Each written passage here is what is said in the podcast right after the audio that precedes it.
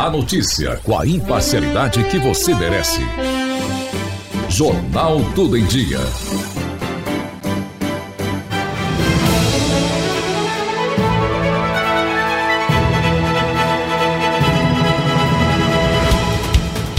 Olá, seja muito bem-vindo, seja muito bem-vinda. Esse é o Tudo em Dia em 10 minutos.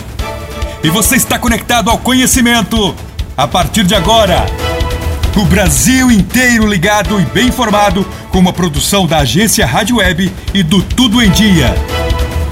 Conectados no tudoemdia.com.br e também no Spotify, vamos aos destaques dessa edição.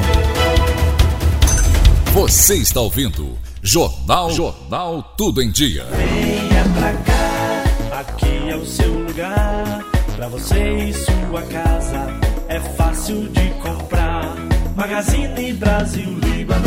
Tudo em Dia. Notícias do Brasil.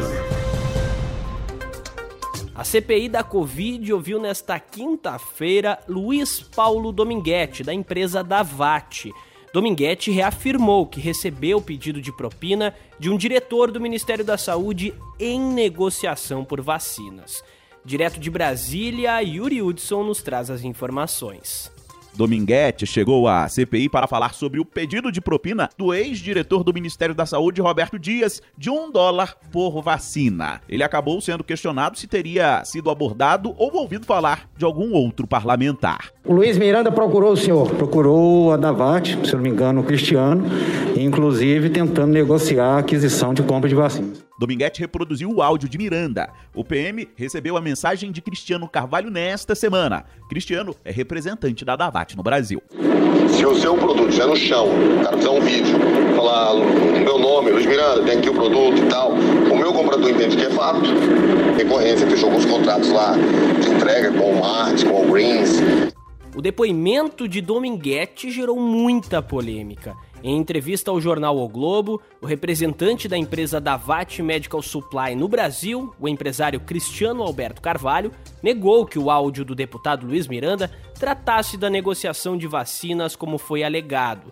Segundo Carvalho, Dominguete quer aparecer. Senadores acreditam que o vendedor de vacinas pode ter sido usado para demitir o diretor de logística Roberto Ferreira Dias e desmoralizar o deputado Luiz Miranda, que revelou supostas irregularidades na compra da Covaxin em conversa com o presidente Jair Bolsonaro. Voltamos com Yuri. Dominguete alegou ter negado de pronto a proposta de propina oferecida pelo então diretor de logística do Ministério da Saúde, Roberto Dias. Se pediu-se porque tinha que se compor dentro do ministério, eu já de imediato já disse que não teria como. E qual a reação da pessoa quando ouviu isso? Ficou assim, o clima da mesa mudou. Afinal, ele ó, pensa direitinho que amanhã eu vou te chamar no ministério com uma nova proposta. Eu queria que eu levasse a proposta já com os 4,50. Dominguete diz representar a Davat Medical Supply, mas oficialmente a empresa não reconhece. Por outro lado, a AstraZeneca nega ter negociado ou dado à Davat representatividade para vender vacinas.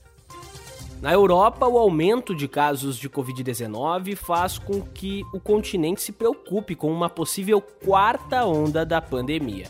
Direto de Paris, da Rádio França Internacional, Silvano Mendes.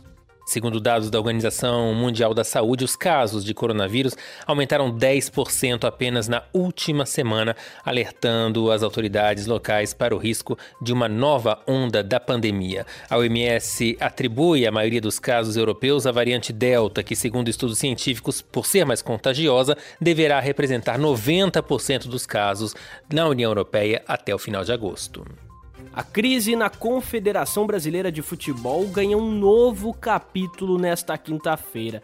O presidente afastado da CBF, Rogério Caboclo, acusou Marco Polo Del Nero, seu antecessor e ex-padrinho político, de ter feito uma proposta de 12 milhões de reais para evitar que uma funcionária da CBF apresentasse uma denúncia de assédio sexual e moral contra Caboclo. Felipe Esboril traz as informações.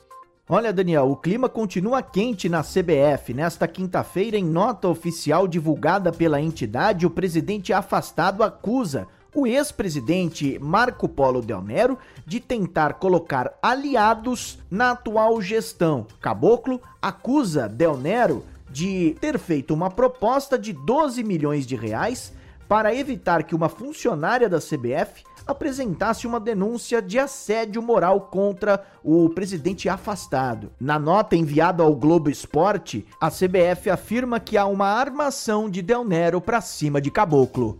A Amazônia teve mais de 2.300 focos de calor em junho, segundo o Instituto Nacional de Pesquisas Espaciais.